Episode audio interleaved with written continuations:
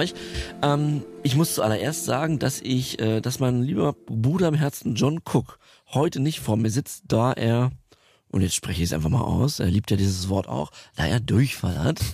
Und ähm, wir haben alles probiert heute Morgen mit Tabletten, aber er kommt einfach nicht von der Toilette runter. Und dann, dann ist auch schwierig, äh, eine Stunde im Studio zu sitzen.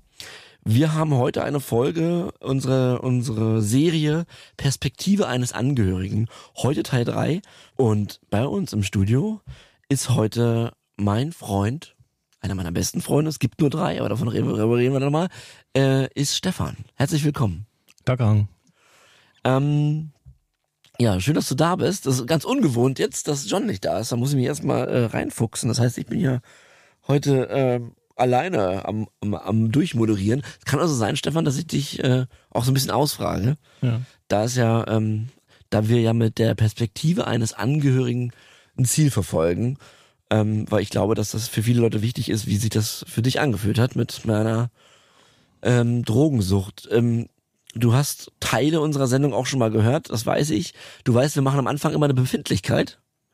Ähm, und ich frage dich jetzt einfach mal, wie geht's dir denn? Und vielleicht willst du dich ganz kurz ein bisschen vorstellen und äh, sagen, wie es dir eigentlich geht. Das ist doch immer gut zu wissen. Wie geht's dir, Stefan? Auch ein bisschen durchwachsen gerade. Also privat viel los. Ähm, aber die Sonne scheint, das ist schon mal eine gute Sache. Ja, das höre ich hier oft in der Sendung, dass sich alle über die Sonne freuen. Das ist schön. Ich meine, das ist auch krass, oder? Ich habe neulich vom, äh, vom Hotzo war das, glaube ich, der hat, wie gesagt, 90 äh, Prozent aller psychischen Probleme verschwinden, wenn halt nach 19 Uhr noch Sonne scheint. Und es ist abgefahren, wie viel äh, Licht eigentlich ausmacht, so generell fürs Wohlbefinden. Mhm. Aber ja, nee, sonst geht's ganz gut. Okay. Willst du noch sagen, vielleicht, was du äh, so gemacht hast in deinem Leben? So ein bisschen? ja, mache ich gerne. Vielleicht fangen wir an, wo wir uns kennen, oder? Ähm Gut, dann fangen wir damit an. Okay, also bleiben wir mal bei mir, Stefan. Ich merke, du möchtest nicht so viel über dich sagen. Nein, ich, ich arbeite einem künstlerischen Bereich so. und ähm, wir kennen uns schon eine Weile und äh Genau, ich komme jetzt auch dazu. Ich wollte noch jetzt mal kurz meine Befindlichkeit ähm, mitteilen. Das ist ja immer wichtig. Äh, ich wollte mich bei euch bedanken für die für die ganz ganz vielen tollen Nachrichten nach, mein, nach der letzten Folge, wo ich wo ich meine Einsamkeit geäußert habe und ähm, ich habe mit einigen von euch geschrieben. So viele haben mich eingeladen, sie zu besuchen, einen Ausflug zu machen. Das war ganz ganz ganz lieb. Da geht mein Herz auf. Vielen Dank. Äh, bei der einen oder anderen Sache komme ich sicherlich auch drauf zurück, ähm, wenn ich mal in der jeweiligen Stadt bin und ja, darauf freue ich mich. Also da danke für eure Anteilnahme und generell für eure vielen, vielen lieben Nachrichten. Mir geht es äh, die letzten Tage äh, wieder äh, ja auch besser und ich habe mich auch nicht so ähm, weiter reinfallen lassen in dieses äh, Einsamkeitsloch. Ich habe aber auch ein paar Dinge unternommen. Ich habe gestern zum Beispiel, Stefan, äh, Mitglieder meiner zweiten Band getroffen, Bindhan Spring. Äh, eine ne Band, in der ich von 2004 bis 8 war oder so. Und äh, Teile der Band sind auch mittlerweile dem Sober Lifestyle angeschlossen. Und ähm, wir haben uns in einer Bar getroffen und äh, eher zufällig, die komplette Band, zufällig. Und äh, da einer von der Band, äh, Matze, Matze David, äh, Veranstaltung gemacht hat in seiner Bar. Liebe Grüße an Petja, Matze und David. Und äh, wir hatten einen wunderschönen Abend gestern. Und natürlich muss ich, werde ich natürlich viel zu meiner Geschichte gefragt, da ja viele und du ja vielleicht auch zum Teil ja auch ähm, einiges, also den Leuten war natürlich klar, dass was mit mir nicht stimmt, aber natürlich war die Tragweite ja gar nicht so klar. Und äh, da werde ich natürlich viel gefragt und gebe da auch sehr gerne Auskunft und ähm, ach, das war einfach gestern wunderschön, die Jungs zu treffen. Ich war vier Stunden da, dann war ich auch, dann musste ich auch gehen, um um 23.30 Uhr gehe ich ja dann auch, weil ich, äh, ja, wenn man, wenn man keine aufmunternden, aufputschenden Substanzen zu sich nimmt, dann ist man ja auch gerne mal müde um 23.30 Uhr. Und äh, so war ich dann müde und bin gegangen. Es war ein sehr schöner Abend und. Ach, das klingt gut. Ja. Ähm, woher kennen wir uns? Wir haben uns, ich lasse jetzt mal diese ganze Daniela-Geschichte weg. Wir haben uns über Daniela kennengelernt, weil da könnte ich jetzt auch ewig zu erzählen über diese Tenzing-Kirchennummer, CVJM. Das kürze ich mal ab, Stefan. Ich komme mal einfach zu dem Punkt, wir hatten eine gemeinsame Bekannte und ich habe äh, in so einer in so einem christlichen Verein Schlagzeug gespielt und sie hat mal zu mir gesagt, ey du, wir, ich habe eine Band, wir brauchen einen Schlagzeuger. Dann bin ich nach Strausberg gefahren und habe ähm, ja dich kennengelernt. Ich war glaube ich 16, 17, du bist zwei Jahre älter als ich, ne? Du warst jünger, glaube ich, oder? Ja, Ja, ich glaube, weil ich, ich hätte Also gesagt, ich, ich muss bin- 16 gewesen sein. Oder war ich 15? Nee. Nee, 15 war ich nicht. Auf jeden Fall Auf der Webseite steht, dass ich 18 bin und das war 2001. Also auf jeden Fall hast du dich als großen Schlagzeuger verkauft, äh, obwohl du wahrscheinlich nur das Schlagzeug im Keller hattest. Das war so mein Gefühl später dann. wie später? Äh, nicht am Anfang. Also am Anfang macht also wie ich.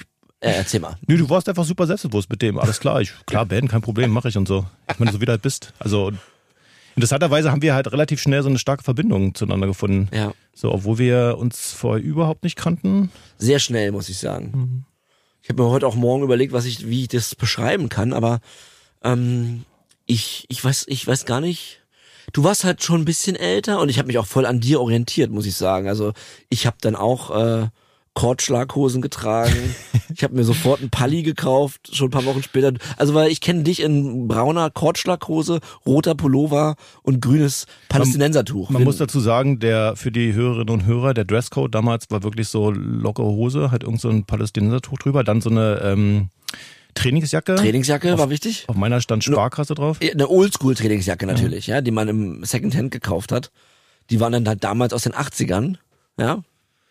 Ja, so die Leute damals rumgelaufen. Jedenfalls so, so habe ich dich auch kennengelernt in dieser Optik und ich hatte diese, diesen Style noch nicht ganz. Ich war so ein bisschen Baggy und Skaterschuhe und äh, Fishbone Pullover oder so.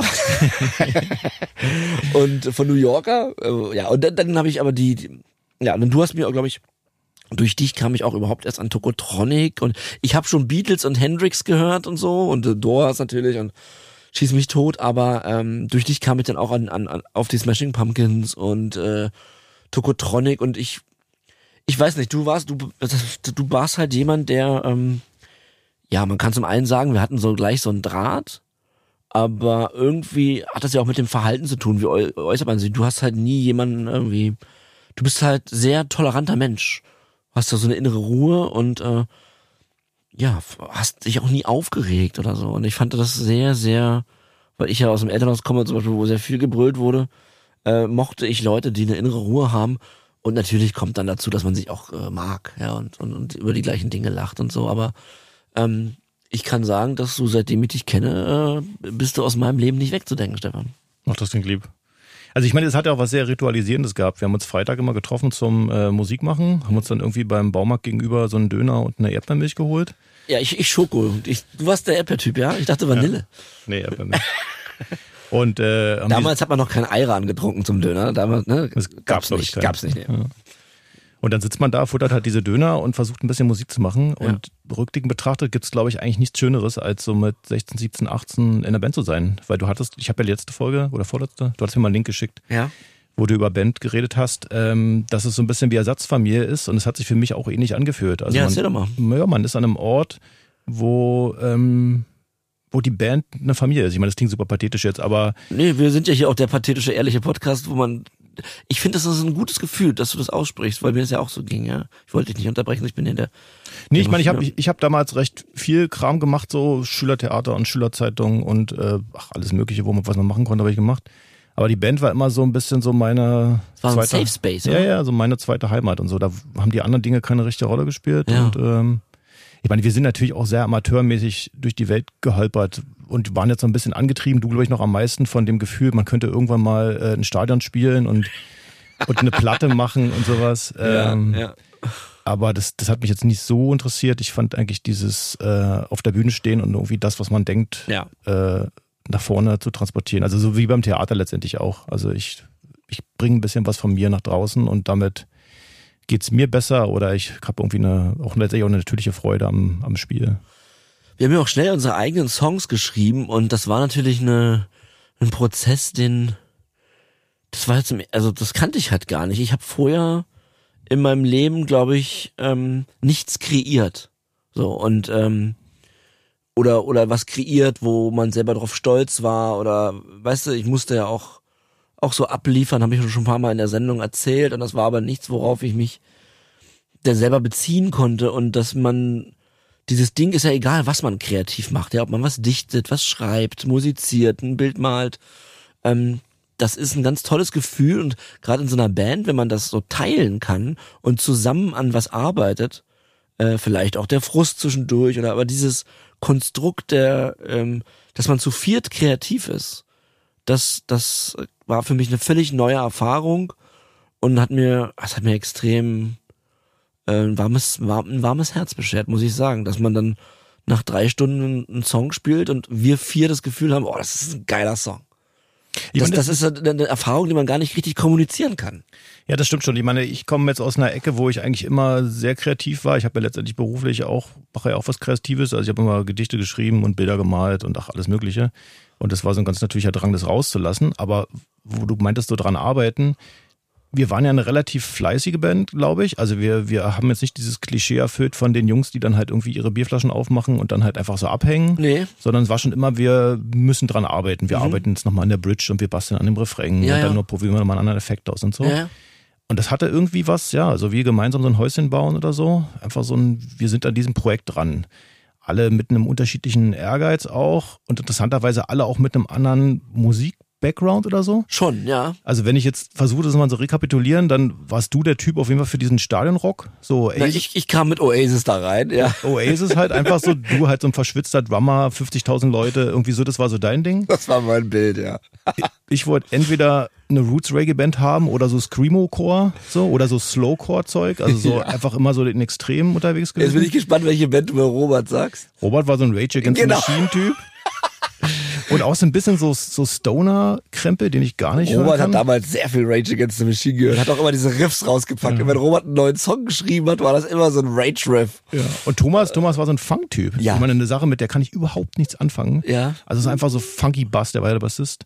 Und was dann dabei rauskommt, ist interessant, ne? Ja, ist schräg eigentlich. Also wenn man das alles zusammenwürfen würde, müsste eigentlich total Blödsinn rauskommen. Weil ich rede auch mit Robert öfter drüber, denn diese, die, die, die Musik, die wir gemacht haben, oder was wir uns, was wir damals, was eben da durch uns entstanden ist, da standen wir auch alle vier dann komplett dahinter. Und ähm, ja, verrückt. War eine schöne Zeit. Und ähm, da können wir aber auch schon mal drüber reden, denn ähm, da kommt ja eine erste Substanz langsam ins Spiel. Also wir haben nie viel Alkohol getrunken, das kann man sagen. Wir haben nie viel. Also natürlich gibt's diese Abende, wo man mal betrunken ja, ist, aber wir haben nicht, nicht ne? gesoffen in der Gruppe mhm. und wir haben auch nicht auf Partys gesoffen, wenn wir aus waren. Wir haben natürlich Alkohol getrunken aber ich kann mich nicht erinnern in unserem Umfeld, dass es darum ging zu saufen. Nee, das ist richtig. Alkohol hatte nicht, hatte keine große Rolle, wobei Gras. Das wollte ich, darauf wollte ich kommen. Ja. Es kam dann Gras ins Spiel und äh, ich glaube, mich zu erinnern, dass, dass ich das quasi auch in die Band gebracht habe. Kann das sein? Du hast es mir an die Backe gelabert, mit dem entspann dich mal, probier das doch mal und so. Muss ich einfach mal so sagen. Ja, das ist, hm? höre ich natürlich jetzt nicht gerne, aber. ja. Erzähl mal, weil, wie, wie, wie, äh, ich kann jetzt natürlich auch reden, aber du bist ja unser Gast. Äh, wie, wie war denn das? Weil das ist ja eine Droge und spannend zu wissen, wie, wie kam Gras in dein Leben und weil du hast, wir beide haben zusammen die Entscheidung getroffen, ja drei Jahre später nach dem Abitur, äh, auch damit aufzuhören. Darüber reden wir später. Das ist ein ganz wichtiger Moment tatsächlich auch in meinem Leben, dass wir in einem Gespräch festgestellt haben, hör auf damit. Aber wie würdest du die, deinen Cannabiskonsum beschreiben und wie hat sich das, wie war das für dich? Weil das hast du ja auch Jahre, wir haben viel geraucht. Es wurde ja. generell viel geraucht. Ich meine, dieses Musik, Kunst, irgendwas Umfeld ist wahrscheinlich generell Substanzmissbrauch fördernd, weiß ich nicht, aber es ist einfach, wird generell viel konsumiert. Auch wenn jetzt Alkohol nicht eine große Rolle gespielt haben, also ich kann mich nur so, man hat halt ein paar Bierchen getrunken mal oder so, aber das war nicht, also hat wirklich nicht, war kein großes Thema. Ich bin halt jemand, ich habe, ich glaube, im ersten Mal mit äh, 19 Zigarette äh, geraucht oder sowas. Also mich habe generell hab keinen Bezug gehabt zu jeglichen Art von, von äh, ja, Drogen oder so, hat mich nicht, nicht wirklich berührt. Insofern ist es interessant eigentlich, dass dann erst mit der, mit der Band, äh, dass du halt irgendwann ankamst mit dem, bloß komm, entspann dich mal, rauch mal einen Joint. Mhm. Ähm, und dann war ich irgendwie alt genug und auch neugierig genug, zu sagen, klar, wieso nicht, ich probiere das aus. Ähm, und ich meine, klar, das, die Dosis ist vermutlich eine andere als das, was heute in dem Zeug drin ist und so. Das, was ich jeweils lesen konnte jetzt vom THC-Gehalt, also es war jetzt nicht so, dass wir uns jetzt irgendwie weggeschossen haben, in dem Sinne, dass man jetzt total breit in der Ecke sitzt, sondern es hatte immer eher so diesen Konsumlevel von, ähm, von stimulierend, anregend, äh, Musik anders wahrnehmend und, äh, und das schlich sich dann so langsam rein, wobei das auch jetzt nicht, würde ich jetzt mal so, wenn ich überlege, nicht so also nicht so bestimmt war. Also es war jetzt nicht so mit dem betreffen wir uns und dann kiffen wir zwingend oder sowas, sondern das war halt dann immer mal wieder da. Und es war relativ normal verbreitet als Konsummittel in, in den Leuten, in denen wir uns bewegt haben. Ja. Also es gab natürlich Menschen, die halt ganz viel getrunken haben, es gab Menschen, die ganz viel gekifft haben und es gab auch damals Leute, die halt irgendwie schon, weiß ich was, Ecstasy geworfen haben oder Aber das, äh, das muss ich sagen, sehr, sehr, sehr selten habe ich das miterlebt. was jetzt. chemische Drogen. Ja, das war verbunden mit den Menschen, die halt Techno gehört haben. Muss Tech, ja, ja, genau. Also ja. die halt so Clubgänger und so, Ja. da wusste man, okay, die nehmen halt was, die haben auch davon erzählt, aber, Aber da hatten wir zum Beispiel nie Interesse dran, ne? na, wir waren halt nicht so Clubtypen. Ja, aber es war so, ich weiß, dass man gehört hat, dass es Ecstasy gibt und so weiter, aber das hat uns nicht interessiert, Nee, nee, überhaupt ne? nicht. Ja. Das muss ich man schon sagen, ne? Ich meine, diese so Pilze und, und diese bewusstseinserweiternden Sachen, die waren sicherlich auch hier und da auf Partys. Das habe ich gar nicht in Erwägung gezogen. Also da habe ich, Ich auch nicht, ja. würde ich niemals machen. Also es, äh, Ich hatte mal Angst vor dem kompletten Kontrollverlust, ja, ja, genau. den ich natürlich später auf eine ganz andere Art erleiden musste, aber äh, zu diesem Zeitpunkt war klar, ich, da traue ich mich nicht ran, weil ich, wenn ich nicht genau weiß, äh, ja, ich dachte immer, habe ich schon auch schon erzählt hier, äh, ich dachte, ich bin der Typ, der dann denkt, er kann fliegen und vom Haus springt. Ja, und, absolut. Und so, und so stirbt. Also Ja. die, diese Angst, da war es ja nicht der Einzige. Also das Ja. war einfach, viele Leute hatten große Angst davor äh, und äh, wieso muss man irgendwas machen, wenn man Angst davor hat? Ja. Das hat der, der Gras ja verfügbarer gemacht, weil man sieht, okay, gut, man wird, kriegt, wird ein bisschen lustig drauf. Man hat ja eigentlich kein Negativbild von Konsumenten gehabt. Ja, gar Was- nicht. Ne? Nee, ja. eigentlich nicht, sondern klar, es gab ein paar welche, die halt mehr ge- gekifft haben und dann sagen wir, okay, die kriegen nicht so viel auf die Reihe. Das ist ja erst später gekommen, dass man so ein Gefühl bekommt, dass es einfach gar nicht gut ist und wie sich so Lebensentwürfe auch verändern dadurch. Das kam ja nicht mit 17, 18. Aber vom Prinzip hast, wenn man es so will, du die Droge halt reingebracht. Also ich hatte da keine Berührung. Ich hatte das äh, äh, äh, aus der Schule. Ja. Also meine Freunde dort oder meine Peer Group auf dem Gymnasium, äh, ich würde fast sagen, dass da jeder Zweite gekifft hat. Irgendwann in der Sekundarstufe 2 und äh, ich weiß noch, ja, dass ich das, dass ich das mit zur Probe mal gebracht habe. Ja, dann und äh, ist auch ein komisches Gefühl, wenn man, also weil ich habe gestern erst mit Leuten drüber geredet, ähm, dass, dass wenn man anderen Leuten eine Droge anbietet, äh, ich habe auch Leuten äh, Kokain angeboten später. Und äh, das ist doch ein, ein hartes, äh, schon ein, scheiß Gefühl. Ja, wenn man so will, bist du so eine Art Superspreader. Ja, Okay. naja, ist, ist ja so. Ja.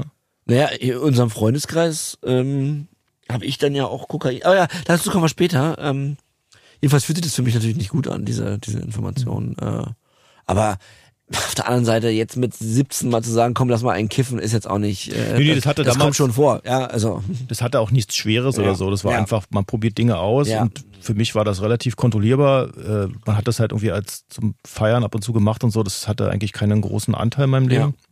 Lass uns doch drüber reden, wie, äh, wieso wir aufgehört haben. Also ich kann einen Satz dazu sagen, nämlich über die Jahre des Konsums. Ich habe schon mehrmals in der Woche äh, Cannabis konsumiert, wie wir heute sagen. Äh, und äh, man hat dann im Laufe, äh, hat glaube ich mein Abitur auch sehr stark beeinflusst. Also da waren viele andere Dinge wichtig für mich und äh, dazu gehörte auch Gras zu rauchen.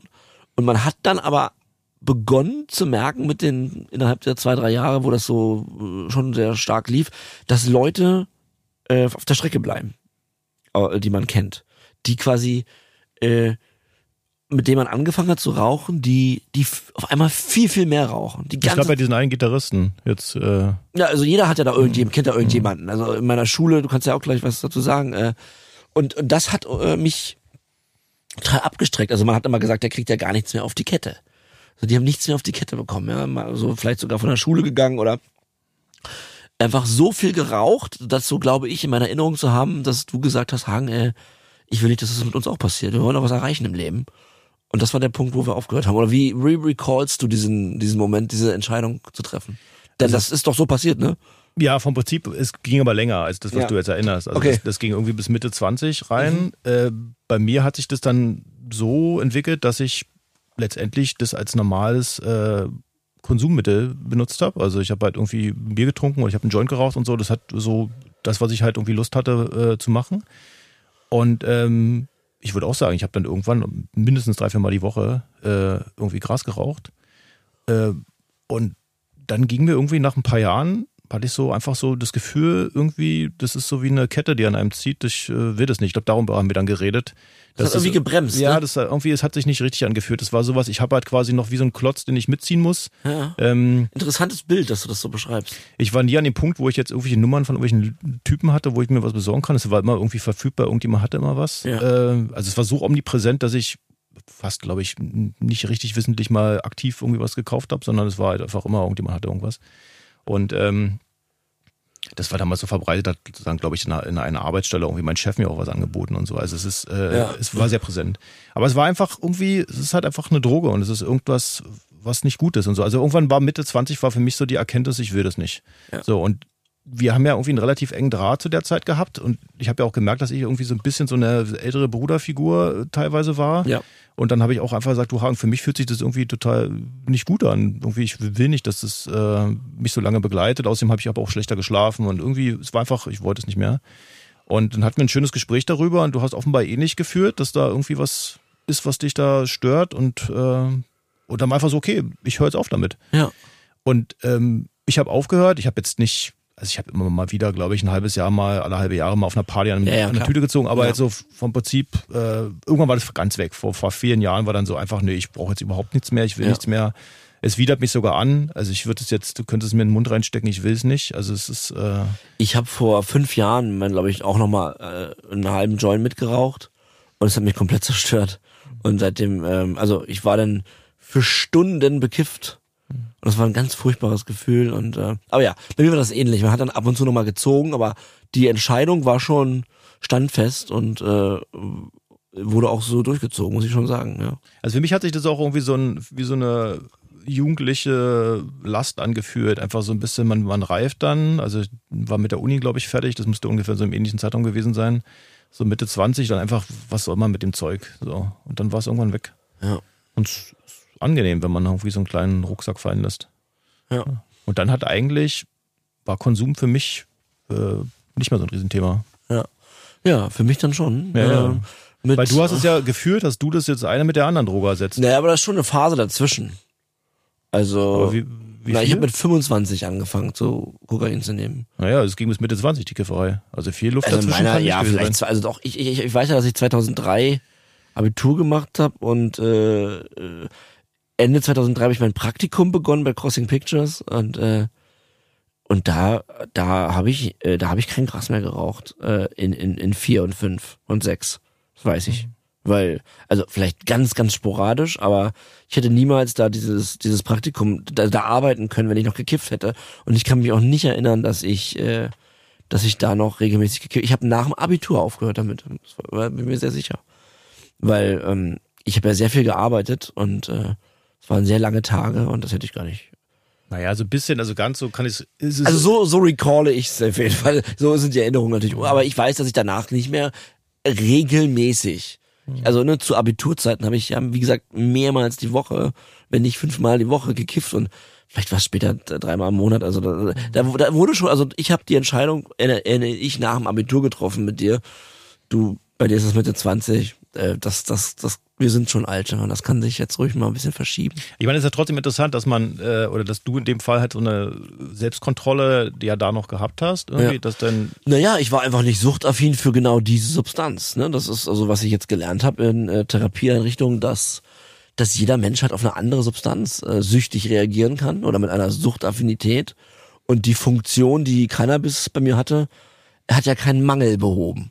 Ne? hm, Und äh, das ist halt immer eine große Gefahr, wenn die Funktion einer Droge einen Mangel behebt, äh, dass man dann eben, äh, für abhängig werden kann. Und bei mir war das eben Kokain macht halt äh, selbstbewusst. Man man fühlt sich wie wie äh, wie jemand und das war ja genau das, was was tief in mir ein Mangel war. Dazu kommen wir später vielleicht auch nochmal, aber ähm, das habe ich ja schon oft erzählt und ähm, gehen wir noch mal äh, rein. Äh, ich, ich, ich, äh, ich kann das natürlich alles wieder selber erzählen, aber ich frage jetzt schon auch mal ganz dich explizit. Ähm, vielleicht kannst du noch mal generell beschreiben, was ich für ein Mensch war vor Kokain, wie du, wie du mich wahrgenommen hast. also jetzt anekdotenhaft ist mir in Erinnerung, und das äh, ist, ist was Lustiges, dass du damals diese Bandkasse verwaltet hast. Und das ist halt, also du hast diese spärlichen Ein- und Ausnahmen, diese 50 Euro Tankgeld, die man kriegt und so, äh, irgendwie verwaltet und dann hat man mal irgendwie 10 Mark für eine CD gekriegt und sowas. Und das ist quasi unvorstellbar, weil du bist ja jemand, der überhaupt nicht mit Geld umgehen kann. Also so, so kenne ich dich jeweils die letzten 15 Jahre. Also hast du 1000 Euro, sind die weg, hast du 5 Euro, sind die weg. Also es spielt gar keine Rolle, welcher Geldbetrag es ist. Ja. Zerrinnt dir alles durch die Das hatte natürlich mit Kokain zu tun. Ja, ja, aber also einfach vom Ja, Typ ja, her. ja, also es, ist ja. einfach, es gibt Ja. gar keine Kontrolle über Geld, was dich ja auch in eine ganze Menge Probleme äh, gebracht hat. Jetzt nicht nur was die, was die Droge betrifft. Ja. Das ist irgendwie, das hat sich, muss sich verändert haben. Also es hat sich verändert. Und dann, ähm, dann ist ein bisschen Witzigkeit abgehauen, fand ich. Also ich fand das damals sehr, sehr, sehr, sehr lustig auch. Und ähm, als du dann in diese, man kann schon sagen, in diese Filmwelt abgetaucht bist, wir sind ja beide in eine ähnliche Berlin-Mitte-Welt abgetaucht. Ich halt irgendwie über den Designbereich irgendwie und diese Schauspielerpartys und die Leute, die man halt von der bunten bei Mutti sieht, die sind auf einmal dann halt mit dir halt ein Bierchen trinken und so. Ja. Ähm, und bei dir hat das aber irgendwas anderes gemacht. Da ist so ein bisschen was von dieser, von dieser natürlichen Lustigkeit flöten gegangen. Ja. Also es war halt, ich meine, man muss dazu sagen, diese Menschen, weil du vorhin meintest, irgendwie, ähm, weiß nicht mal ganz genau, was es war, aber in dieser Stadt haben wir sozusagen gibt es eine ganze Menge Leute, die halt irgendwie ein Paket tragen Ja. oder die halt in irgendeiner Art und Weise ein bisschen, Nicht Äh, nur in dieser Stadt wahrscheinlich. ja, aber es ist eine Großstädte, zieht das wahrscheinlich noch mal ein bisschen eher an. ja stimmt. dass natürlich diese, da waren halt ganz viele von so problematischen Charakteren halt immer auf einem Fleck. Du hast halt einen Haufen von diesen Narzissten und Freaks und so, äh, uns eingeschlossen, die halt auf diesen, auf diesen Partys sind. So, Ja. und alle finden sich selber halt geiler als die anderen so und Ja. berauschen sich an dem, was sie gemacht haben. Da ist natürlich jetzt Kokain mit dem, was es macht, halt einfach die, die, wahrscheinlich die idealste Droge für diese Art von, von Zusammenkunft. Und deswegen hat das natürlich dann sehr schnell äh, eine Rolle gespielt. Also ich kenne noch WG-Partys, wo du halt Leute siehst, die man halt irgendwie aus jungen deutschen Filmen kennt, die da halt einfach auf einem Spiegel koksen so. Hat mich damals ein bisschen irritiert, als jemand, der halt aus Rand-Berlin kommt. Aber so war die Zeit. Und ich meine, so ist die immer noch. So, ähm, ja. Aber du hast ja über Veränderungen. Ja, ja, bevor wir dazu kommen, wie ich, wie ich mich später verhalten habe, ist vielleicht nochmal ganz gut ein Bild zu zeichnen, wie du mich, äh, weil es ist ja für mich ein einschneidendes Erlebnis, die letzten 15 Jahre. Ne, Ich äh, nenne das oft einen Albtraum. Es ist so, als wäre ich von einem Dämon befallen geworden und du kannst ja auch später sagen, wie du mich jetzt wieder wahrnimmst, aber das, dafür, von daher ist wichtig, mal zu, von dir zu erfahren, ähm, wie, wie, was ich vorher eigentlich für ein Mensch war. Na, was auch passiert ist, wir haben irgendwie, also wir haben ja relativ wenig geteilt als äh, persönliche Sachen als Band. Das ist ja irgendwie so eine gespannte Geschichte, dass wir irgendwie, Ja. wir haben kein einziges Wort über unsere Elternhäuser verloren, Ja. obwohl das halt irgendwie nicht unproblematisch war bei allen vier. Ja, stimmt. Aber wir haben, Stimmt, bei allen. Ja, ja. Thomas hat er auch krass. Ja, ja. Stimmt. also wir haben sozusagen nicht darüber geredet, gar nicht. So, das ist verblüffend, weil wir heute, ich, rede eigentlich gern über meine Gefühle und äh, du auch und irgendwie war das damals gar kein Thema. Ich mach's jetzt professionell. Nein, aber es Ja. ist, es ist Ja, ja. abgefahren. Ja, wir, ja, wir ja, verbringen ja. halt so unglaublich viel Zeit miteinander und niemand redet drüber. Ich glaube, man wollte der Sache einfach entfliehen. Ich glaube, Hm. ich wollte einfach dann einen schönen Tag haben, ohne diese Scheiße. Hm. Oder? Also es ist so meine einfache Erklärung, die mir so einfällt, warum man das nicht geteilt hat. Beteilen Hast du ja eine. Erklärung dafür? Warum? Ich glaube, man A war man noch nicht so weit, dass man die Qualität von der Kommunikation gesehen hat. Stimmt. Also man das ist ein schöner Satz. Man hat die, die Qualität der Nee, na- Kommunikation nicht gesehen, ja. ich war zum Beispiel vor zwei Jahren, ich habe jetzt auch ein bisschen Therapie hinter mir. Vor zwei Jahren war ich auch nicht an dem Punkt, wo ich sagen könnte, viel Reden hilft so, sondern da hätte ich eher, habe mich eher fürs Wegducken entschieden so. Du hattest auch mal eine Phase, sorry, wenn ich da eingrätsche, äh, vor ein paar Jahren, wo du auch, wo du schon eine, eine Weinphase hattest, hast du mir mal gesagt.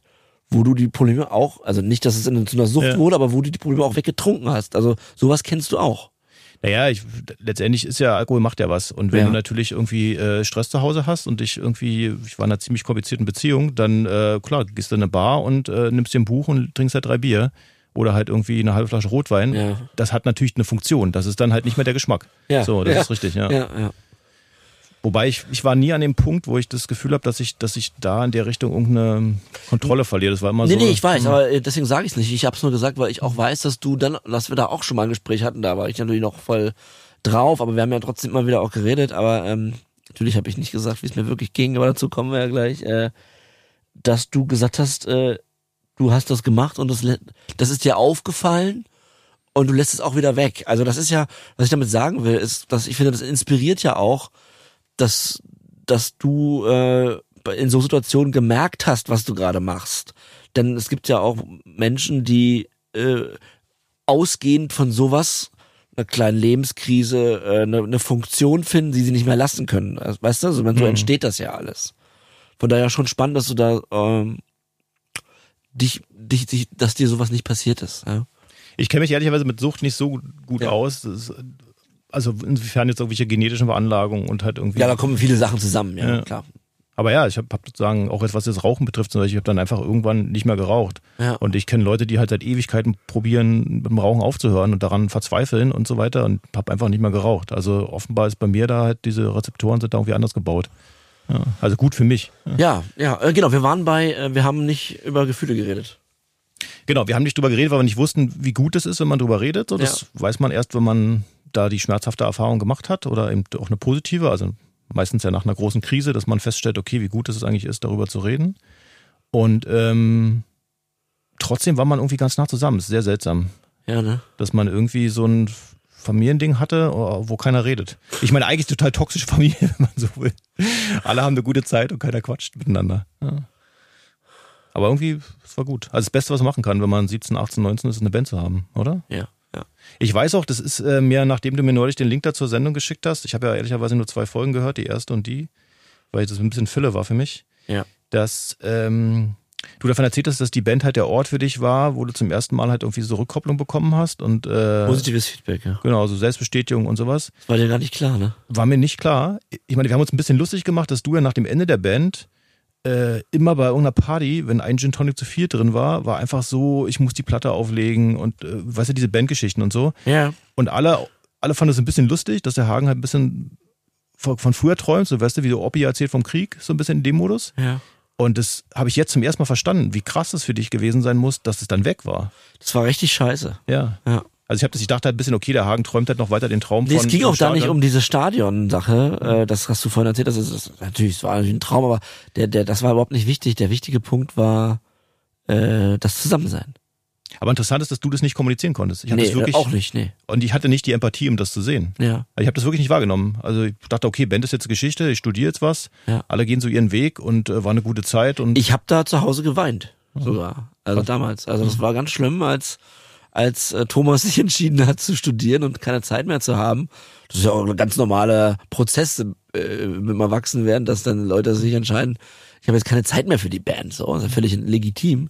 Aber für mich ist da komplett was zusammengebrochen. Allein schon dieses, was du auch vorhin meinst, dieses ritualisierte, dieses Treffen, dieses Zusammen kreieren. Ich habe was ich vorhin noch sagen wollte, tatsächlich, äh, was ich ganz toll finde, also ne, die, die Großteil der Songs haben du und Thomas geschrieben, Robert kam dann später, also ihr wart Lennon McCartney und Robert war quasi, war, war, war Harrison, der dann später immer mehr eingebracht hat, aber trotzdem war ich auch als Schlagzeuger, ähm, es war, ähm, man konnte sich zu jeder Zeit einbringen in den Prozess.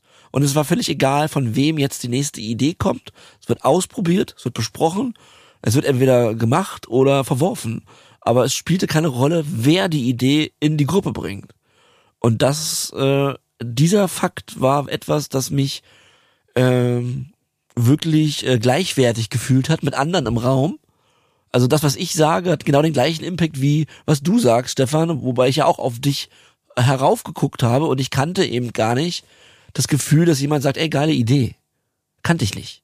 Äh, oder hast du gut gemacht und so weiter. Ähm, vielleicht kommen wir dazu auch gleich nochmal, aber das, äh, das, das war das, was ich so stark an der Gruppe fand, dass, äh, dass wir vier äh, gleichberechtigt waren in unserem künstlerischen Prozess. Also die Sache mit der positiven Rückkopplung ging mir ja genauso. Ja. Also wir haben ja nicht drüber geredet, aber ich hatte ja auch äh, einen gewissen Mangel in der Richtung und ähm, das ging mir genauso gut. Also ich mache was und du sagst, boah, es ist super und mir gefällt es und äh, ja, insofern haben wir uns gegenseitig so ein bisschen fast wie so eine kleine Mini-Selbsthilfegruppe da irgendwie Feedback gegeben. Positives. Äh, ja, na, ich muss, wir können ja kurz den Exkurs machen, bevor wir zu meiner, zum Start meines Kokainkonsums kommen, ähm, weil das gerade passt. Äh, ich, du musst jetzt da auch nicht ins Detail gehen, aber du kennst ja mittlerweile meine Geschichte explizit, was da zu Hause los war. Ähm, und ich weiß, dass du das äh, gut nachvollziehen kannst. Und ich habe gemerkt, dass ich das ausgesprochen habe, dass da auch viel Rückmeldung von außen kam, weil es ist ein Thema vielleicht auch unserer Generation, ich weiß es nicht, ähm, wenn man zu Hause, wenn dort bestimmte Verhaltensweisen stattfinden. So, Mhm. äh, wie gehst du denn jetzt damit um? Ich weiß, bei dir war es ein bisschen ähnlich. Ich weiß noch, weiß ich nicht, ob ich das erzählen darf. Darf ich das erzählen, die Geschichte mit dem Golf? Ja. Okay. Weil das ist auch wieder so eine, das hätte auch bei mir so sein können, ja. Äh, deine Eltern hatten ein Auto, ein Golf, ne? Der war nicht so neu und äh, dir wurde verboten, jemanden mitzunehmen. Mit in dem Auto, wenn du das Auto fährst. Das muss man sich mal vorstellen. Also, ein Auto hat vier bis fünf Sitzplätze. Und wenn man mit 18 ein Auto hat, ist das erste, was man macht, jemanden abholen.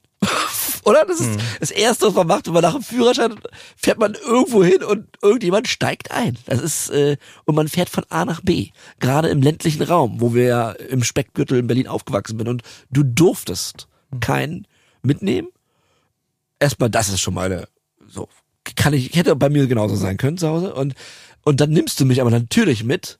Wir machen danach noch, bevor, es war ein ganz normaler Tag, es hat nicht geregnet, es war nicht nass, aber äh, der Wagen war innen immer ähm, äh, geleckt. Also was heißt immer? Ich war ja nur einmal drin. Und äh, wir fahren noch zur Tanke und saugen. Wo du sagst, ey, Hang, ich darf keinen mitnehmen und wir müssen, wir saugen. Dein Vater findet trotzdem raus, dass du immer mitgenommen hast und du hast das Auto nie wieder bekommen. Das ist doch eine Geschichte, wo ich denke so, what the fuck? Und Ich das ist ein Beispiel für ganz vieles, oder? Es gab, klar, die Familien sind sehr unterschiedlich, aber klar, bei mir gab es recht viel ja, Ängste, Zwänge und Verbote. Bei dir gab es Gewalt. Ähm, Wie Ja. lebst du jetzt damit? Also wie interessiert mich schon, wie konntest du das irgendwie aufarbeiten, die letzten Jahre, diese, diesen Aspekt deiner Kindheit und dieses, ja, ich habe auch manchmal das Gefühl, dieses auch nicht gesehen werden, ja? Oder dass die, dass die unsere Erziehungsberechtigten uns anders wollten oder ich weiß gar nicht, ich kann immer noch nicht so richtig sagen, was da das deren Issue eigentlich ist. Ich glaube, die hätten auch mal Therapie gebraucht. Oder Ich wieso meine, behandelt man kleine Kinder so? Ja. Ich habe ähm, ich hab jetzt mit meiner Therapeutin relativ viel über diese Generationsgeschichte gesprochen. Also wo kommen halt irgendwie, wo kommen halt irgendwie meine Eltern her, wo kommen Ja. die her und so weiter. Hab mit meinem Großvater auch geredet und die ganzen Dinge hängen ja alle miteinander zusammen. Ja. So, ähm, wenn man so will, ist halt irgendwie eine, nach dem Krieg halt eine riesen, eine riesengroße Masse an, an traumatisierten Männern nach Hause gekehrt, die halt äh, Therapie gebraucht hätten und Ja. stattdessen halt angefangen haben zu saufen oder halt zu schlagen oder Ja. beides. Ja. Ähm, insofern ist es halt, äh, diese, ja, sind die Sachen nicht einzeln zu betrachten. Ja, Okay. Und äh, natürlich holt er das manchmal mal wieder ein in seinem eigenen Beziehungsverhalten, vor allem ähm, in eigenen Ängsten und ähm, ja. Ich finde es eigentlich ein bisschen schade, dass wir, wenn ich jetzt drüber rede, dass wir eigentlich nicht damals äh, diese Nähe, die da war, genutzt haben. Um das zu verarbeiten. Wir ne? wussten halt irgendwie, okay, der Wir eine, wussten schon, dass unsere Eltern kompliziert sind. die sind die ein bisschen streng Ja. oder ein bisschen Ja. weird und so, Ja, ja. also aber dann mehr mehr wurde halt nicht besprochen. Ja, so. ja. Also da, klar, ich, man kann jetzt auch nicht alle Geschichten erzählen, aber es ist, äh, ja, man wusste, okay, das, es gab andere, andere Eltern-Kind-Beziehungen und so, die man gesehen hat, die waren anders und so, Ja. aber das kriegt man in dem Maße halt, ja, jeder ist halt verschieden, hat man das damals nicht so, ich habe es nicht problematisch gesehen. So, ich meine, man ist ja auch in der Pubertät oder jedenfalls am Ende der Pubertät, das nabelt sich ja eh ab und so, das ist auch ein bisschen schwer dann zu trennen, was ist jetzt einfach so ein, so ein äh, ja, Selbstständigkeitsverhalten und was ist jetzt irgendwie ein bisschen komisch. Okay, Stefan, dann danke für den Einblick da. Das ist ja, ähm, ja, eine Sache, die mich bis heute noch äh, beschäftigt und die, die ich tatsächlich auch noch mal äh, therapeutisch äh, neben meiner Suchttherapie äh, will ich auch noch eine normale Therapie in den nächsten Monaten beginnen. Ich würde dir das auf jeden Fall ans Herz legen, weil ich ja, glaub, weil ich halt merke, dass äh, die die Sachen äh, natürlich viele Sachen kamen in der Suchttherapie ans Tageslicht. Ja? Äh, einige Sachen kann man fast sagen gehen Richtung Trauma bei mir. So, äh, ich kenne mich jetzt nicht aus mit, genau mit dem Begriff, aber so fühlt sich das an. Und äh, ich will da auf jeden Fall ran, da ich weiß, es gibt diese Pakete und ähm, ich möchte die bearbeiten, damit da nicht nochmal was Größeres mit passiert. Ne? Nee, mein Gefühl ist auch, dass, dass, das, dass es für dich hilfreich wäre. Weil ich meine, ich kenne jetzt nicht deinen dein Therapieinhalte. Wir haben ja relativ viel telefoniert, als du in der Klinik warst. Ja, Weil ich ja damals, ich oder bin immer noch in der äh, Therapie und ähm, das war irgendwie sehr vertraut, dann über viele von diesen Dingen zu reden und auch Ja. einfach, wie funktioniert unsere Psyche. Und ja, ja, das war irgendwie sehr befreiend. total. Und äh, mein Gefühl ist, dass du natürlich jetzt extrem stark auf, ähm, auf, den, auf die Sucht äh, dich konzentriert hast, ist ja logisch. Das ist auch richtig so, dass, damit muss man beginnen. Ja. Ja.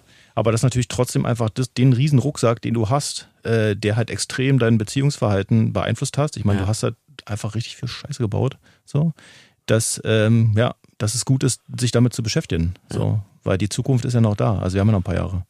Hoffentlich, ja. Ja. Dann kommen wir mal zu dem Punkt, ähm, weißt du noch, wie ich zum ersten Mal über Kokain geredet habe? Wie das, wie das dazu kam? In unserer, also man muss sagen, dass, dass seitdem wir uns kennen, sind wir beste Freunde. Äh, ne, es gibt Phasen, wo man sich mal nicht gesehen hat oder mal länger nicht geredet hat, aber äh, prinzipiell können wir haben wir dieses Band. So, nochmal so ja, generell. wobei, wobei diese, die Lücken waren schon extrem. Also, ja, die kam ja auch durch die Droge, deswegen frage ich dich jetzt. Äh, Die Droge kam ins Spiel, Äh, erzähl doch mal ein bisschen.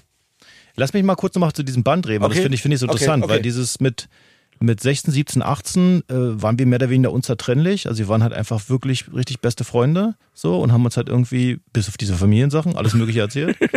ähm, und dann auch immer wieder, auch jetzt bei, wir haben ja zusammen auch gearbeitet bei bestimmten Musikvideos und sowas. Das, äh, das war irgendwie immer sehr eng, mal ein bisschen weiter weg, mal ein bisschen näher dran und irgendwann bist du mir abgehauen. Also irgendwann warst du einfach, warst du kein Freund mehr. Also ich meine, du hast halt irgendwie Leute angelogen und geklaut und so und hast mir halt nachts um drei irgendwelche SMS geschickt mit, kannst du mir 10 Euro überweisen und sowas. Ähm, und dann bist du irgendwann abgehauen. So, und mich hat das ehrlicherweise überrascht, als du, ich weiß gar nicht, wir haben irgendwann mal, hast du in einer Klinik oder was? Auf jeden Fall in so diesem, in dieser Phase drüber geredet, dass du sagst, ich habe halt nur noch zwei Leute, dich und Robert. Und da ich so, okay, krass, mich und Robert, aber wir haben da jetzt irgendwie ein Dreivierteljahr gar nicht miteinander gesprochen.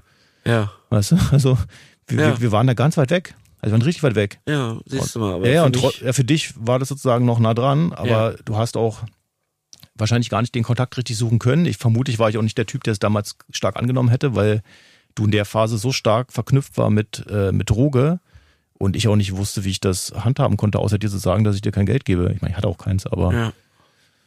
Das war auf jeden Fall jetzt zu diesem Band nochmal. Also Okay, das, okay. das war schon, wir waren sehr weit auseinander. Wir sind jetzt ein bisschen näher wieder zusammen, aber wir waren zwischenzeitlich sehr, sehr weit weg. ja, äh, traurig zu hören für mich. Das, das, Ja, ich meine- aber ja, für mich ist das Band nie weg gewesen, aber ich, ich weiß natürlich, dass äh, Nee, weg war es nicht, aber Ja. wir waren halt, ich meine, ist doch klar. es wenn war wir jetzt- länger, das Band. Naja, naja. guck mal, wir haben, wir haben manchmal ein halbes Jahr nicht geredet Ja, und wenn klar. wir geredet haben, hast du Wollte ich Geld. Du, wolltest du Geld. Ja, also was, was, was soll man da besprechen? Schon klar. Ja. Ähm, ja, das ist das. Äh, aber weißt du noch, wie es losging? Ja. Wie, ja. Also ganz genau weiß ich es nicht, aber ich weiß, ich habe dich auf jeden Fall äh, konsumieren sehen äh, bei Partys. Ja. Und es hatte was, es hatte was Unkompliziertes. Ich meine, das waren alles so, du warst Mitte 20, oder? Musstest Ja, du? 25 war ich. Ja, Mitte 20 und dann war halt diese, diese ja, Film, Musik, Schauspielerwelt und so weiter. Also Ja. In dem wir uns da bewegt haben. Und äh, es waren coole Partys, nette Leute, hübsche Menschen, weißt du, alles so sehr oberflächenbasiert, sage ich mal, von Ja. dem. Alles muss halt immer auch gut aussehen. Und das hatte was ganz Elegantes, Leichtes. Das hatte jetzt, äh, man hat jetzt nicht das Gefühl gehabt, wenn man zugeguckt hat, da sind jetzt irgendwelche Junkies am Werk, sondern es ist einfach sowas. Oder dass es gefährlich ist oder so. Nö, das Nee. ist dann wirklich wie so ein feiner Cremant oder so. Das hatte Ja. jetzt nichts Dreckiges oder sowas. sehr interessant, wie du das beschreibst. Nee, nee, ja. wirklich, das war einfach, hatte wirklich was Elegantes. Später hat es ja im, im wenn ich dich jetzt ich konsumieren habe sehen, war das halt irgendwie in abgefuckten Toiletten. So, dann war halt dieser Cremant-Look war dann weg. Ja. So, aber der Anfang war zumindest relativ glamourös. Und äh, ich war skeptisch. Also ich hatte, hatte da nicht so ein, weiß ich nicht, Drogen halt. Also habe da irgendwie, habe mich versucht ja relativ weit wegzuhalten. Ja. Ähm, obwohl wir trotzdem gekifft haben, aber irgendwie war das recht weit weg und habe mich nicht so interessiert. Ähm, ja, und irgendwann hat sich das dann so breiter gemacht. Wobei ich ehrlicherweise, ich meine, ich war erschüttert, als du mir erzählt hast, dass du halt irgendwie die letzten Jahre halt irgendwie täglich konsumierst. Mein Gefühl von außen war immer, okay, da ist der Hagen, der hat halt irgendwie Phasen, in denen er halt konsumiert und kokst. Und dann hat er Phasen, wo er nicht konsumiert und kokst. Und äh, er hat halt irgendwie ein Problem damit. Das war meine Wahrnehmung. Und wir haben dann auf dich eingeredet mit dem Hagen, du hast ein Kokainproblem, mach mal was. Aber Das war ja relativ früh. Das war ja schon, äh, ich habe sieben angefangen und dieses Gespräch, von dem Kirill ja auch in, der, in, der, in seiner Folge redet, das war ja äh, in zwölf oder dreizehn, oder? es war relativ lange klar, dass, dass du halt irgendwie eine Ja, schwierige Beziehung mit der Droge Das hast. ist ja schon fünf Jahre nach Erstkonsum, Ja. dass ihr als meine Freunde dieses Gespräch gesucht habt und dann, dann habe ich ja nochmal zehn Jahre drangehangen. Hm. Also, verstehst du? Ist auch irgendwie verrückt, dass man halt diese, dass man diese Weite nicht gesehen hat. Dass Wie man, meinst du? Naja, das ist, war so ein bisschen so wie, äh, das hatte nicht die Schwere von dem, äh, du könntest sterben, Ja. sondern es war eher so wie, ähm, die Freundin ist nicht gut für dich. Such dir doch eine andere oder so, weißt du? Das hatte, Ah ja, verstehe. es war, hatte nicht so was Dramatisches. Es war schon so, okay, so wie jemand, du trinkst halt ein bisschen viel, versuch mal weniger zu trinken, weil Ja. das würde dir besser tun. Aber ich meine, Leute gehen drauf und so. Das, aber dieses, dieses, Ja. das war halt damals nicht, nicht in dem Kosmos. Das kam ja später, als ich wirklich Angst hatte, du gehst drauf. Kannst du noch mal kurz sagen, wie, äh, du hast gerade von dieser Partywelt geredet, man muss ja auch sagen, wir waren dann äh, am Anfang, Mitte, Mitte 20 in der Berlin, wir waren ja nicht in normalen Clubs dann mehr, sondern äh, ich habe das auch letztens mit jemandem besprochen, wir sind immer nur noch irgendwo hingegangen, wenn wir auf der Gästeliste waren. Ja. Wir waren ja auch überall auf der Gästeliste und ähm, wo es die Getränke umsonst gibt, diese ganzen Filmpremieren feiern. Ich glaube, das gibt's heute gar nicht mehr im großen Stil.